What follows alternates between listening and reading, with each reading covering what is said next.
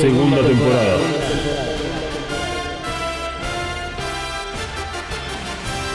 The Reveal Series.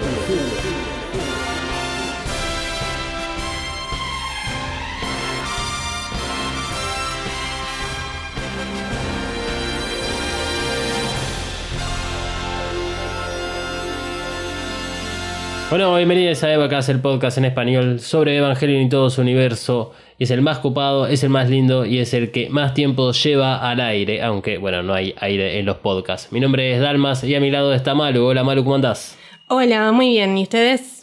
Excelentísimamente bien. Y del otro lado de este, la internet se encuentra Emanuel ya muy cómodamente en su palacio. ¿Qué tal? Buenos días. Bueno, bien, bien. Sí, es un buen día, se puede decir que es un buen día. Sí, estuvo nubladito hoy. La verdad. Tranquilo. Sí, se puede decir que, que sí, ha- ha- han mejorado los días porque se acerca el invierno. Eh, ¿Y por qué además mejoran los días? Porque como se lo anticipamos en el episodio anterior, hoy te voy a estar contando Profesional, un documental sobre Hideaki Anno. Primera parte. ¿Profesional se llama? Se llama Profesional el, el- este, el documental, eh, es, correcta la pregunta. eh, tiene, tiene un porqué, esto se devela un poco en lo que es el documental. La idea es que, bueno, lo vean eh, una vez que termine este episodio, eh, porque al finalizar yo les voy a estar dando el link y les voy a decir dónde es que van a poder ver este documental. Pero antes de pasar al siguiente bloque en el que voy a dar contexto al documental, porque yo en este caso lo vi, hago la pregunta, ¿vos lo viste, Malu?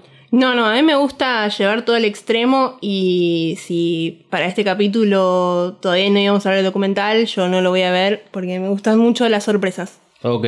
¿Vos, Emma, lo viste? Sí, yo lo vi, me enteré tarde que no hacía falta para verlo. Pa- Para este. uh. Eso. Desde Evacas no anticipamos, eh, más allá de haberlo dicho en el episodio anterior, no anticipamos eh, y no liberamos el link justamente porque nos encontramos con que el documental requiere un poquito de contexto. Entonces, acá bueno, es la prueba. A ver, eh, hemos hecho la primera temporada de Vacas y la segunda temporada de Vacas, por lo menos los primeros episodios, con Malu, que no, no veía, digamos, lo- los episodios del anime o mismo las películas hasta antes de grabarlo. eh, cada uno de esos episodios. Pero antes de, mm, de, este, pasar al, al siguiente bloque, donde Insisto, voy a hacer esta eh, breve introducción acerca del documental. Vamos por un repaso rápido y novedades que hubo en la semana. Eh, Evangelion a 45 días, más o menos 42 días del estreno de la última película, llegó a los 5 millones de tickets vendidos, ya superó ampliamente las cifras que tiramos el episodio pasado de 63 millones de dólares. Eh, creo que a, a jugar un poco por eh, esta misma noticia, los números y la- las cosas que estuve leyendo por ahí, ya esto está, ya pasó la, lo que es el pico de la cuestión y estamos en la caída y tal vez empezamos a, eh, no sé, a ilusionarnos de que va a salir de lo que es Japón y de que tal vez empieza a existir una versión que no sé cómo se llamaría, un Evangelion 3.0 más 1.0, 1.1, no sé cómo le pondrían, que salga en DVD. O en Blu-ray a esta altura, no, no, no DVD. Claro, ahora que los japoneses hartaron de ver el Evangelion 4 Sí. una y otra vez, ahora bueno, vamos a ver si le damos algo a estos latinoamericanos roñosos. Nosotros somos los lo- latinoamericanos roñosos. ¿Qué queda a los europeos y al resto de También Asia? son todos unos roñosos. Sí, también, obviamente. Pero tienen agua más limpia que nosotros, probablemente, si le preguntamos a cierta porción de la sociedad argentina. Bueno, me enteré que en Francia podés, viste, como los bebederos de las plazas o eso, pero con soda tienen. Ah, listo. Y, Claro. que- y la mejor agua del mundo. Eso me enteré el otro día. Un Fun fact. Y no se baña. e inventaron eh, las colonias justamente para evitar tema de dolores. Vamos a estar hablando un poco de dolores también en el episodio de hoy. Bueno. Eh, hablando de, de- de la última película y esto de estar ya de, de salida y de que los japoneses se hartaron de ver una y otra vez Evangelion 3.0 más 1.0. Eh, el 15 de abril, o sea, esta, hace muy poquito tiempo, eh, salió la última edición en el cine de IMAX 4D y terminó esa función con miembros del equipo de- del estudio Cara, cual eh, fueron ovacionados por la gente. Así terminó la última transmisión en IMAX del cine 4D del cine eh, Gran Cinema Sunshine Inn en lo que es la, la ciudad de Shin-. Cosa que hablamos el episodio pasado. Y por último, de, de las novedades, y que tiene que ver con el episodio de hoy, por supuesto, Estudio Cara anunció que va a emitir una versión extendida del documental de Hideaki Anno que será puesto al aire a través de eh, NHK, que es el canal que hizo el documental y que fue el lugar en el cual se transmitió por primera vez el 22 de marzo. Supuestamente el 29 de abril, o sea, dentro de algunas una semana más o menos, deberíamos poder obtener el nuevo documental, versión extendida. No dieron más detalles de cuántos minutos o este, qué otro tipo de contenido va a tener esta nueva versión. No sé si lo vamos a poder conseguir, digamos, a partir del 29 de abril para contarles a ustedes, pero tal vez se demoran un par de semanas más. Dadas las noticias, creo que es momento de meternos en el documental. Así que Misato, haz lo tuyo porque los papeles me queman. Evacas cuenta con el apoyo de Coven Studio. Coven Studio. Maquillaje y nail art para todos. Desata tu magia entrando en tiendacoven.empretienda.com.ar. Pedí tus Present personalizadas y recorre la tienda virtual. Como oyente de Eva EvaCast tenés un 10% off en el checkout de tu compra utilizando el código KAORU. KAORU. Nagisa KAORU. K-A-W-O-R-U. KAORU. Visita tiendacoven.empretienda.com.ar y el Instagram arroba coven.estudio.ba. Coven Studio, Made in Hell. La promoción no incluye envío, válida para Argentina. El podcast no termina acá. Seguí a Evacast, En Instagram y Twitter. arroba Evacast-pod. El documental lo vi apenas, lo conseguí y al finalizarlo entendí que era necesario dar un poco de contexto. ¿Quién es Hideaki Anno?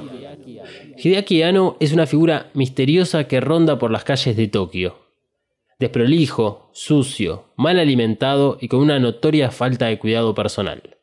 Suele usar ropa desgastada, de colores neutros y de algunos talles más grandes. Mirada cansada tras sus anteojos gruesos, siente en sus hombros la responsabilidad de 25 años de historia. Se dice que es vegetariano, pero el documental muestra que no come carnes ni pescado por una manía y no por una ideología. Su esposa, Moyoko Ano, con quien está casada desde el 2002, cuenta que Hideaki no come zucchini porque no está familiarizado con el sabor y por el mismo motivo saca de su plato hongos teriyaki. Básicamente, Hideaki se alimenta con snacks. Y como Moyoko, que es mangaka, o sea, una persona que se dedica a hacer mangas, lo ha retratado en varias ocasiones escondiendo snacks para lo que él, él llama situaciones de emergencia. Al no comer carnes ni pescados, su olor no es tan penetrante, razón por la que varios colaboradores, entre los que se incluyen Miyazaki, recuerdan las veces que lo encontraron durmiendo en el piso tras un escritorio del estudio. Mi trabajo por encima de mi vida. Yo que ya vi el documental, eh, me parece muy loco esto que vos decís de mi trabajo por encima de mi vida. Porque realmente es un chabón que lo único que vos ves en el documental es él haciendo Evangelion. O él hasta que se muera haciendo Evangelion. Sí. El, en algún punto, o sea, esto lo vamos a profundizar la semana que viene cuando nos metamos, por, pero súper enteros en el, en el documental. Pero en algún punto creo que tiene que ver con una cultura muy, muy presente en, en los japoneses. Eh, o sea, este- esta cuestión de, del, del deber en lo que corresponde al trabajo, más en, en una, mm, eh, en una sociedad que es muy patriarcal, lo- lo- los japoneses son eh, muy patriarcales, donde el hombre es el que tiene que eh, proveer a la familia, es el que sale a trabajar, no es el que suele estar con los hijos. Mismo, esto es algo que, no solo lo digo por haber averiguado, por haber tenido contacto con personas que han vivido en Japón, sino además porque es algo que también reflejan en sus animes. Y eh, ese comportamiento hace como que el, el hombre en particular tenga un único motivo en su vida. Y es bastante crudo como, como bueno, lo manifiesta Hideaki Anno en, en este sentido. Sí, esto que vos decís sobre los padres, creo que acá eh, en Occidente estamos muy acostumbrados a que en muchos dibujitos y cosas infantiles siempre las madres no están. Claro. O están muertas o algo. Y están los padres. Frente que en un anime siempre los que no están son los padres y sí está mucho más presente la figura de la madre. Especialmente en lo que son shounens. Eh, sí, sí, sí, estaba pensando en Dragon Ball. O sea, es el dibujito eh, que, es anime, pero bueno, nosotros siempre lo hemos llamado como dibujito, que, que me marcó en la infancia y que vi durante toda mi infancia, en la cual, eh, o sea, el personaje de Goku, una vez ya crecido en lo que viene a ser Dragon Ball Z, eh, es, es el peor de todos los padres. Es el. De todas formas, es el mejor padre del mundo. La madre, este, Milk pasa a un papel completamente secundario que encima cuando eh, Gohan tiene que ser criado por la falta de Goku, adquiere una nueva eh, figura paterna que es Piccolo. y la madre sigue en ese espacio tan alejado. Eh, este, y eso pasa, bueno, reiteradas veces a lo largo de, de, todo, de to- todos los anime o muchas películas incluso. Que, bueno, se, va abriendo un poco a medida que nos acercamos a estos años en los cuales estamos haciendo este podcast. eh, y se ve un poquito en Evangelion. Ya, llegaremos a, a- a ese punto, pero sí, se ve un poquito en, en Evangelion. Como decía, mi trabajo por encima de mi vida. El documental se centra en el director Ano. Risas aparte, es importante percibir esta mirada que nos proponen, ya que Hideaki se juntó luego de ser filmado por seis meses con los desarrolladores del documental porque estaba preocupado que se enfoquen solo en él y no en el resto del staff. En un momento de debilidad de Hideaki, una de las narradoras del documental le pregunta por qué accedió a que lo documenten. Y la respuesta fue sincera y sin vueltas, porque necesitaba promocionar la película. Para Hideaki, el atractivo del documental pasa por la producción de Evangelion 3.0 más 1.0, y no por la figura que él representa en la industria del anime. Él cree, y está en lo cierto, que actualmente es necesario hacer público el proceso de producción de la última película. Entiende que nuevas generaciones prefieren que les muestren las cosas y no que se las oculten. Sin embargo, y en contra de sus declaraciones, Hideaki se muestra misterioso y trata de estar en segundo plano.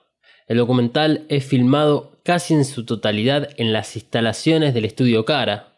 Los escasos momentos donde lo podemos ver hablando en la intimidad sobre su familia son dentro de la sala de reuniones o en la sala de edición de video. Poco se sabe de su infancia y de su propia familia. Su madre no es mencionada, sino que el documental se enfoca en el padre de Hideaki. Es precioso porque le falta algo. Acá ya, ahora, ahora vamos a meternos un cachitito en lo que es la infancia de Hideaki, pero nuevamente, el documental no menciona a la madre por el nombre. Y listo. Desaparece después. Eh, el padre también desaparece, ojo, eh. no, no- no es que le está dando demasiada eh, atención al padre, pero bueno, hay, una, hay un motivo por el cual se menciona mucho más al padre y no a la madre. De todas formas, Hideaki se muestra como esa persona tan misteriosa eh, y que va en contra de esto que está diciendo para sus propios productos.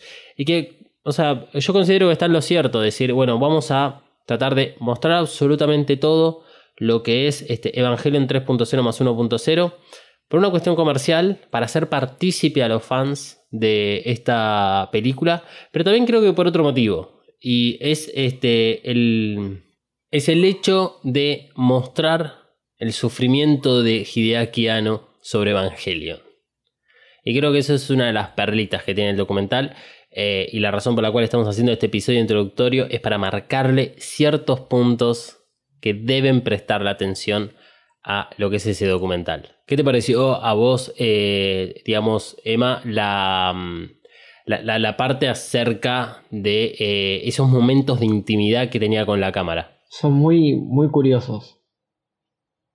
Es como que cada vez que venía uno de esos momentos que no esperabas que vinieran porque no hay una especie de un hilo conductor que vos digas, ah, y ahora te va a contar de esto, no, eh, directamente es Ano hablando en una cámara. No sabes qué esperar de esos momentos de, de- de intimidad. Simplemente tenés que dejarte sorprender para mí en esos, en esos puntos. Me gusta la frase, tenés que dejarte de sorprender.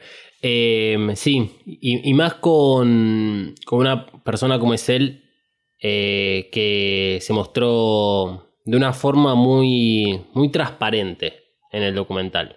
Eh, es algo que dice básicamente al los 45 segundos del video que uno de los productores de Estudio Ghibli le dice, di- le dice a la cámara, eh, es una persona sincera. El tipo te habla de, de una forma que no esperarías que una persona como él lo haga.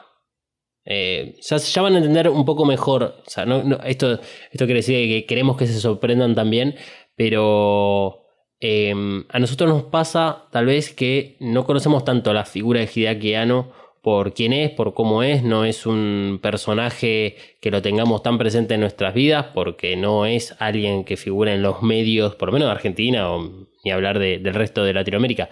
Pero mm, este, en Japón probablemente sea una de las personas tal vez más, eh, no, no sé si importantes, pero es una de las personas más codiciadas. Porque a ese misterio que lo rodea lo ha protegido durante muchos años en dar eh, declaraciones o ser una figura mucho más pública. Eh, o sea, la, lo, que es el nombre Hideaki Anno tal vez es hiper conocido y tal vez su cara no tanto. Su cara es muy particular y es bastante conocida.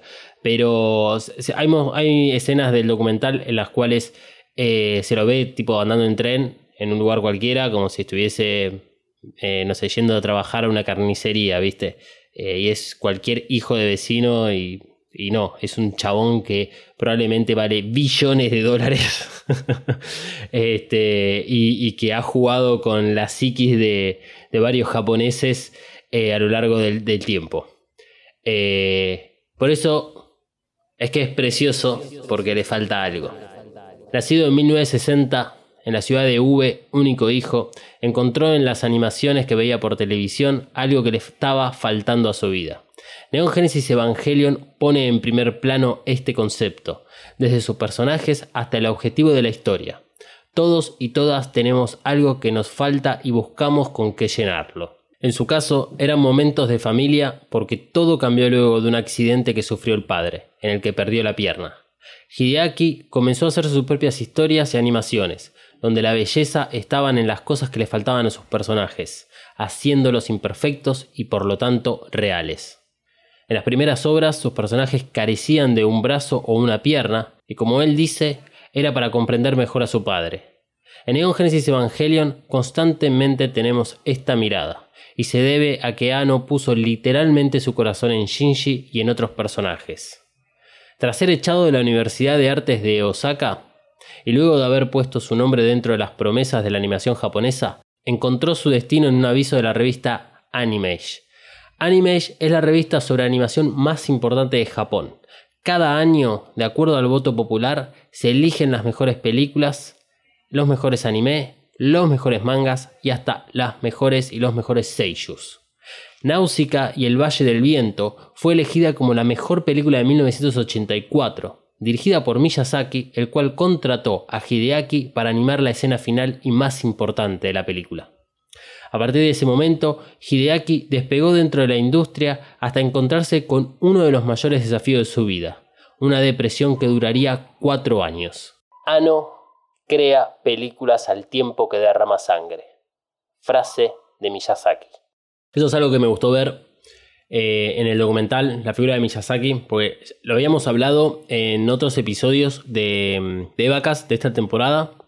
Y mismo en el primer episodio de esta temporada, cuando hicimos también como esa introducción a lo que viene del reveal, cómo es que Ano empieza a, a meterse una vez que ya era famoso y cómo se empieza a meter en esta cuestión del reveal. Aparece la figura de Miyazaki, que es uno de sus maestros, pero no solo es uno de sus maestros, sino es casi a un par. A ese nivel están hoy en día. Eh, no, no porque lo diga yo o lo considere de ese motivo, es incluso eh, el propio Miyazaki quien lo tiene eh, con esa estima. y es muy interesante la relación que tienen ellos dos, cómo lo ve Miyazaki y cuando tenemos a dos maestros de la animación, porque, o digamos, connotaciones aparte, Ano es un maestro en, en lo que es la animación,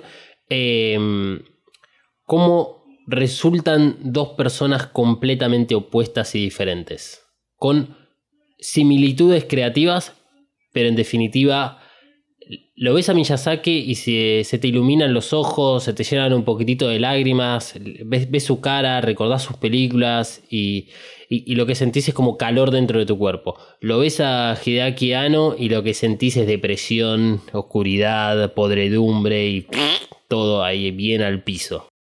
Sí, la, la, figura de Miyazaki es como más, oh, el señor Miyazaki.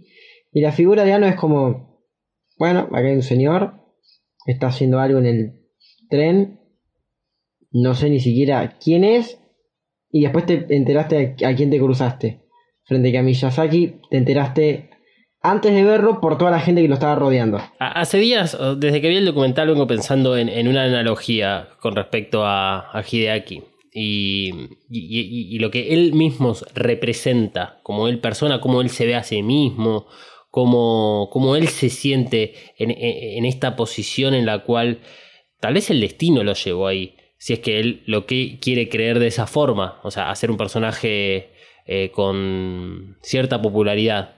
Eh, entonces, pienso en, por ejemplo, el Indio Solari, que es el cantante de Los Redondos, por si alguien está escuchando esto y no tiene ni idea quién es el Indio Solari. Y tiene sentido que no conozcas al Indio Solari eh, si es que efectivamente no lo conoces, porque es una persona que ha eh, utilizado ese misterio a su alrededor para generar aún más popularidad y eh, generar mucha más dependencia en sus fanáticos que si fuese una figura muchísimo más pública. y el misterio tiene eso, tiene el hecho de que se generan rumores alrededor tuyo, tiene eh, factores que hace que uno no los pueda controlar, porque justamente no es una figura pública. Entonces, eh, si vos querés mantenerte al margen, salir a contradecir a, por ejemplo, periodistas, eh, se hace muy difícil, porque empezás a ser una figura pública y empezás a jugar un juego que tal vez no querías jugar. Y a aquí le pasa algo similar. una de las razones por las cuales él cae, digamos, en esa depresión, la primera, eh, en esos cuatro años, durante cuatro años en realidad, es al final de Enos de Evangelion. Eh, es, es, incierto, esto es algo que el documental no hace, digamos, hincapié. Eh, y no hay mucha información acerca de sus estados depresivos. Lo mismo respecto a lo que decíamos antes sobre su vegetarianismo. O sea, en todos lados vas a leer de que Hideaki Anno es vegetariano, pero cuando lo escuchas en el documental y escuchas a la esposa te das cuenta de que no hay una ideología detrás. No hay un hecho de decir yo no quiero que maten animales y por eso no los consumo. No, es como más un capricho.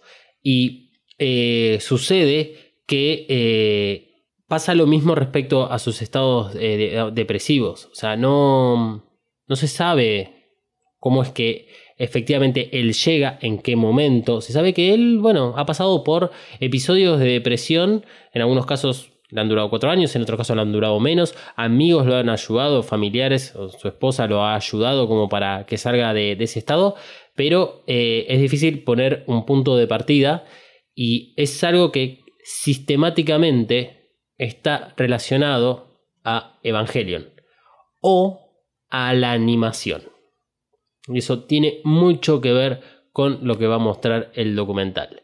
Porque Ano crea películas al tiempo que derrama sangre. Ya lo dijo Miyazaki. Neon Genesis Evangelion es la respuesta a su depresión. En el anime, Hideaki se ve reflejado en Shinji principalmente. El llamado proyecto de instrumentalización adquiere un nuevo significado en el japonés original, donde la palabra hokan literalmente significa llenar un vacío. y por razones comerciales culturales a Occidente llegó como el proyecto de instrumentalización o complementación humana. Hideaki constantemente quiere llenar ese vacío. Intentó hacerlo con el anime y ahora pretende llenarlo con el reveal. Durante la producción de la cuarta película se ve cómo carga constantemente con la responsabilidad de 25 años de historia, aunque sea algo que se genera a sí mismo. Desde mi punto de vista, Hideaki Anno es lo que se llama un bombero pirómano. A través de la mirada que nos da el documental, se vuelve razonable entender el conflictivo final del anime, episodios 25-26, la creación de Enos de Evangelion y el reveal. Un deber para terminarlo. Es interesante el documental que, eh, si bien está enfocado en la producción de EVA 3.0 más 1.0, porque digamos sucede durante la producción, eh, uno no se siente tan parte de, lo que está sucediendo con, la película. Eh, el documental es muy, muy, muy inteligente en, en dónde está metido. Eh, y, te, lleva por un poco por el anime, te lleva un poco por lo que pasó con Enos de Evangelion eh, y obviamente con lo que está pasando post Eva 3.0. Porque Eva 3.0 es una película que, marcó, em, creo que literalmente un antes y un después. Fue la, película del reveal peor eh, recibida por los fans, fue la que menos recaudó fue este, la que cambió completamente el, eje de la historia, es la que presenta una nueva mirada sobre lo que es esta nueva historia, nos deja lleno de incertidumbres. Hay una frase del documental que tira a Ano en un momento que tiene que ver con el proceso creativo y cómo él siente que de alguna forma tiene que innovar constantemente. No sé qué te pareció a vos eh, en ese sentido. A ver, lo que él está buscando es algo fuera de lo ordinario. Porque lo ordinario lo puedes buscar en cualquier lado y él tiene que hacer algo que esté por fuera de eso. Y justamente si uno lo junta con 3.0, 3.0 creo que es la película menos perfecta de las tres, que aunque sea que hemos visto, y es la menos ordinaria de todas. Justamente por eso la gente no le gustó tanto. Pero yo creo que es la que a Hideaki Anno más le gustó. Ah, sacando por ahí la 4 que no la vimos. Pero yo creo que es la que más Hideaki Anno disfrutó y le gustó hacer. A, juzgar por lo que se ve en este documental, yo creo que no, haya, que no disfrutó nada. Nunca disfrutó nada. o sea, estoy exagerando. Pero. Pero me, he llegado a preguntar eh, al, al ver el documental justamente esto. O sea, si hay un disfrute, ¿me entendés? Eh, seguramente hay un disfrute. Seguramente hay, un momento en el cual eh, Hideaki eh, está contento o, o puede sentir que, que, la cosa fluye. pero no necesariamente estoy diciendo con esto de que el tipo es, es una carga constante o es un tipo depresivo constantemente.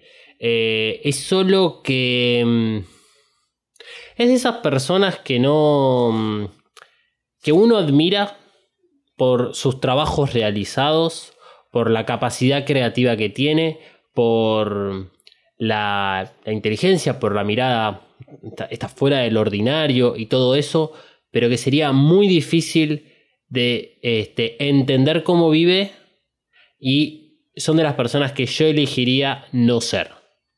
No, es muy fácil decir, oh, qué bueno ser tipo en mi generación Bill Gates, en tu generación Emanuel no sé cuál será un supermillonario, tal vez no sé, Mark Zuckerberg, pero hay que estar en los pantalones, zapatos de todas estas personas, por muchos motivos.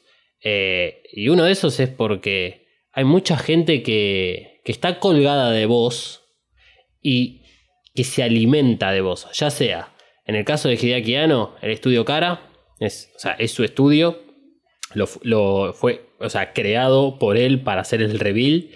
Eh, hay un montonazo de fanáticos, hay una cantidad de merchandising increíble que depende de toda esta producción, eh, o sea, del reveal. hay un montonazo de cosas en juego que van por lo que es el arte, lo que es este, ser eh, un animador contando una historia y que después está toda la parte comercial. Habla un poco de eso en el documental y que está, está bueno. Eh, ojalá que la, la versión extendida que saquen ahora el 29 de abril tenga un poco más de este contenido ah, con, con él precisamente. Eh, hablando tal vez de, de- de- otras cosas, o sea, de otros temas que tienen que ver con Evangelion o que tengan que ver con el estudio, pero que son como mucho más empresariales, que es un rol en el cual a él no se lo ve, por más de que sea el impulsor, el motor, la cabeza, todo detrás de, Evangelion y del estudio Cara. Un deber para terminarlo. Es muy valioso que el documental tome su propio camino y se limite a documentar lo que ellos fueron a buscar, y no lo que Hideaki les propuso. Comienza con una introducción muy breve sobre Neon Genesis Evangelion, el éxito de taquilla de Godzilla y el reveal of Evangelion. Al principio nos metemos en el proceso productivo y creativo de Ano, que no es para cualquiera. Quien se meta en esa espiral interminable tendrá que estar dispuesto a darlo todo por el bien del trabajo final. Las sombras del pasado se hacen presente una y otra vez durante la producción de Evangelion 3.0 más 1.0. El documental nos acompaña en cada momento de incertidumbre y de éxito. Más incertidumbre que éxito. Hasta que culmina con el final de la producción y el final de Evangelion. El documental nos muestra un Hideaki Anno sincero, real y humano. Evacast, segunda temporada de Reveal Series. Queda mucho contenido increíble en el documental. Hay momentos que son pura emoción y otros de nostalgia. No sé, a vos si, si en algún momento ahí una, una piel de gallina te pasó. Sin mencionar nada de, de qué escena eh, eh, estoy hablando. Eh, hay un par de, de canciones que, que, que- que, digamos, se escuchan ahí que, que son clave para, para cualquier fanático de Evangelion. eh, que la garganta se le, se le seque un poquitito, se- los ojos se le, le- se le pongan vidriosos y empiece a, a, a moquear. Sí, incluso yo te digo que gran parte del, del documental es hasta cómico, hasta cierto punto. Sí, de- detalla, por favor. Eh, o sea, es cómica la personalidad que tiene Ana. Ah, Eh, dentro de, de esas cosas, eh, esto no es un gran spoiler, Ano tiene un poco de cabulero, si te das cuenta. ajá, ¿por qué? No, no voy a contar por qué, hay que ver el documental para eso. Eh, bueno, Eh, bueno, acordate de esto entonces para la semana que viene, ¿eh? Me acuerdo, me acuerdo. Pero sí, es emocionante. Es un poco emocionante porque ves ciertos aspectos de, de directores que por ahí nunca lo viste y podés... Esto que vos decías de... Hay mucha gente que se alimenta de Ano. Yo lo transporté a, Star Wars al punto donde George Lucas decide vender eh, Lucasfilms y todo lo que tenga que ver con esas marcas. Y claro, ti- tiene sentido que lo haya vendido, a mi parecer. Y es un poco esto que vos decís, hay mucha gente que come de esa persona y llega un punto donde esa persona se cansa. Y creo que Ano debe estar ya en ese punto, después de 25 años de Evangelion.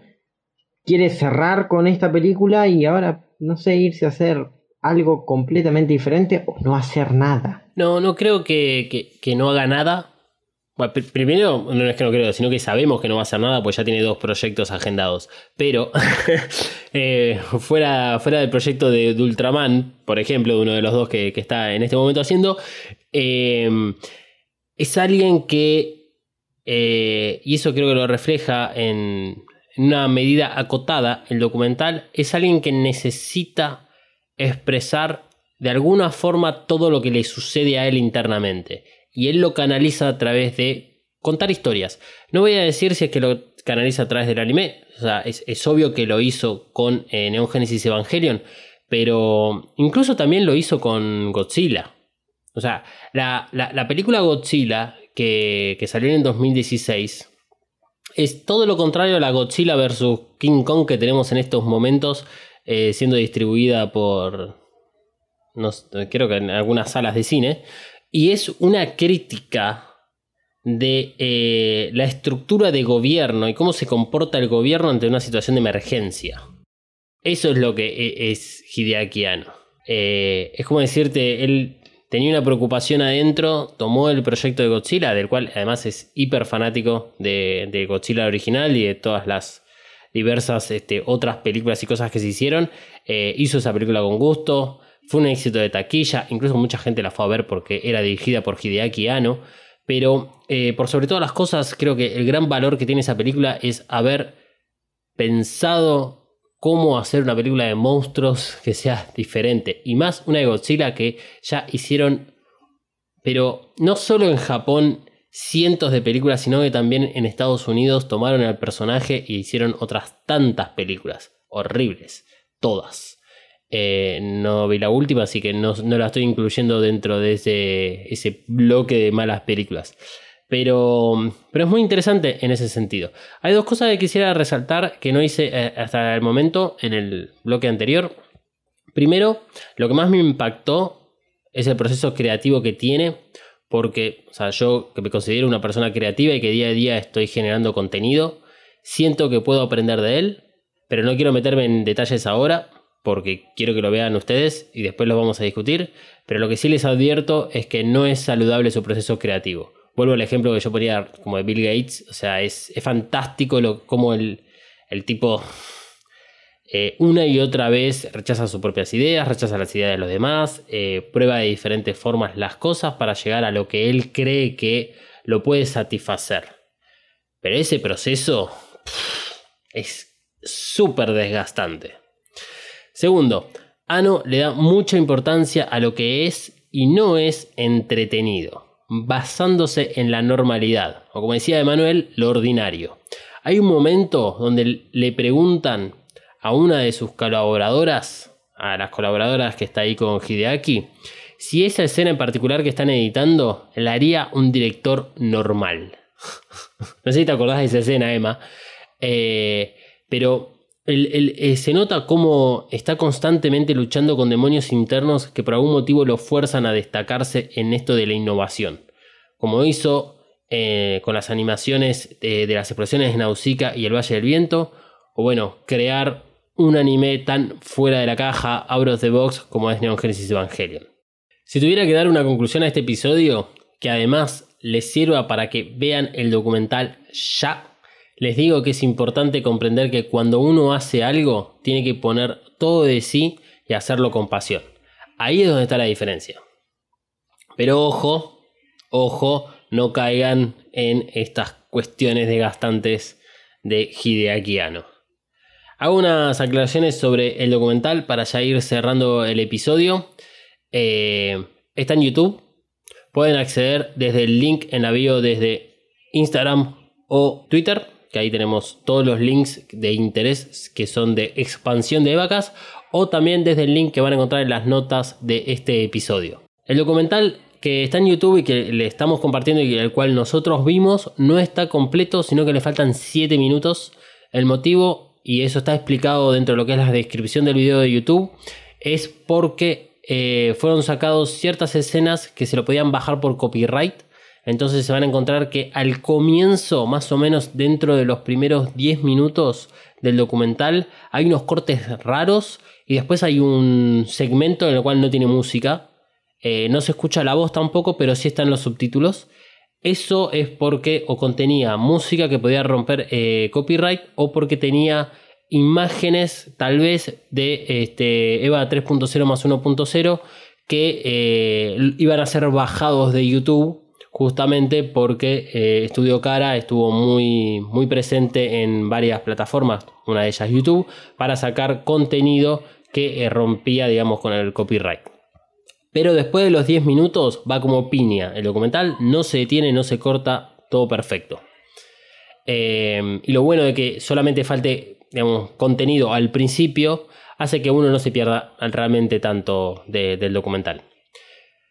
Si estás escuchando esto, y el documental ya no está disponible en YouTube, o sea, el link que les pasamos ya no funciona más, envíanos un DM que seguro te vamos a poder ayudar al respecto. No importa el año que estés escuchando esto.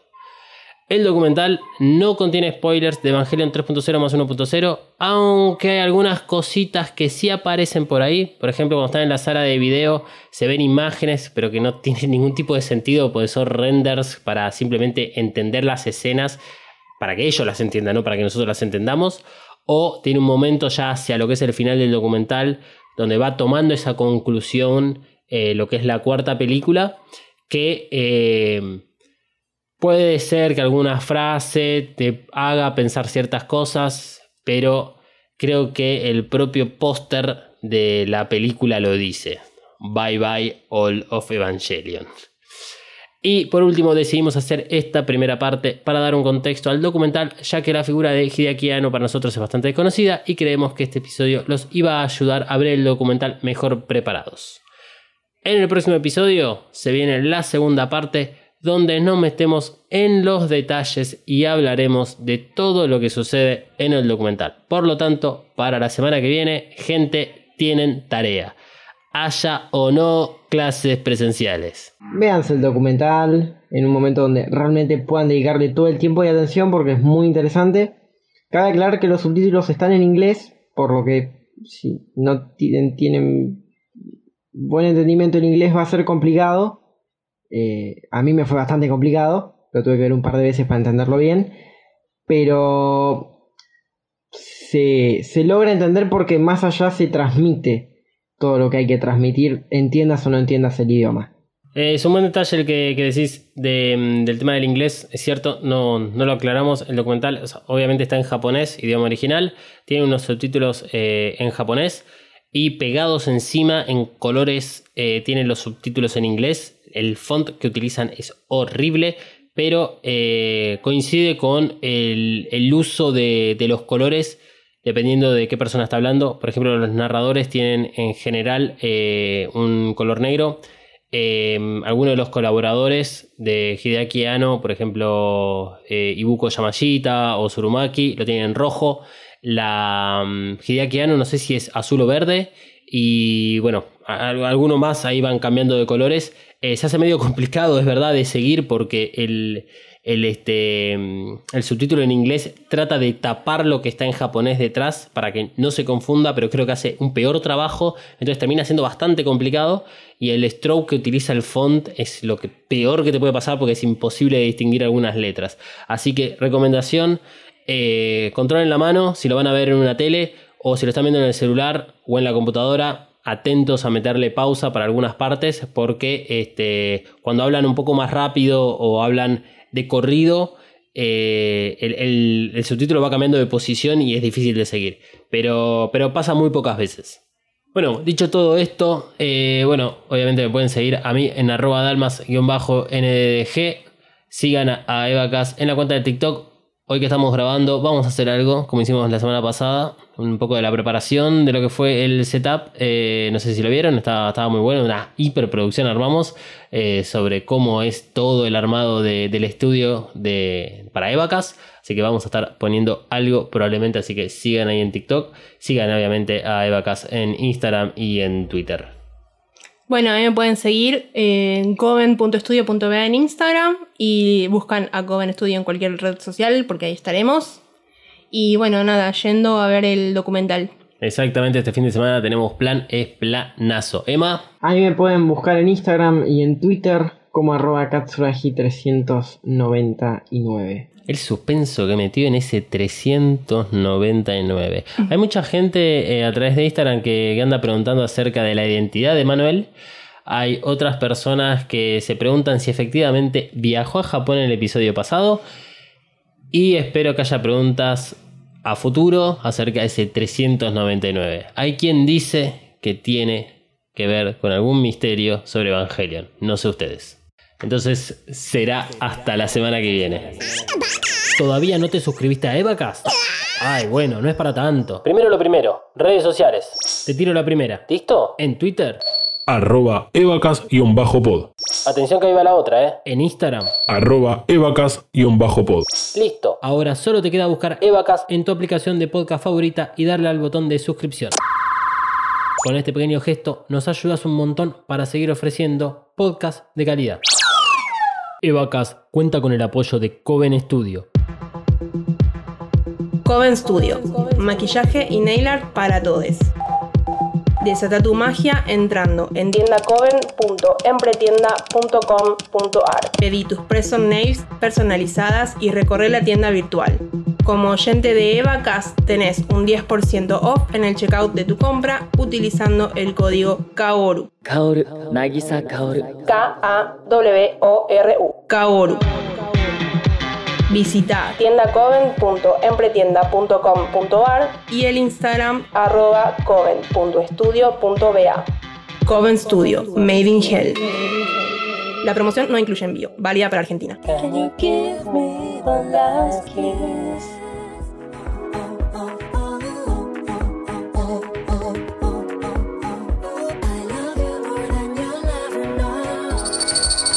Evacast es un producto fabricado 100% en los headquarters de Mothercaster Media ubicados en Saavedra 3. Si querés tener tu propio podcast o ya tenés uno, descubrí mothercastermedia.com. Elegí el servicio que mejor se adapta a tus necesidades y objetivos. Producción, mentoría, cursos, edición y más. Busca arroba Mothercaster en tu red social favorita y no te quedes afuera. Mothercaster Media. Transforma tus ideas en podcast.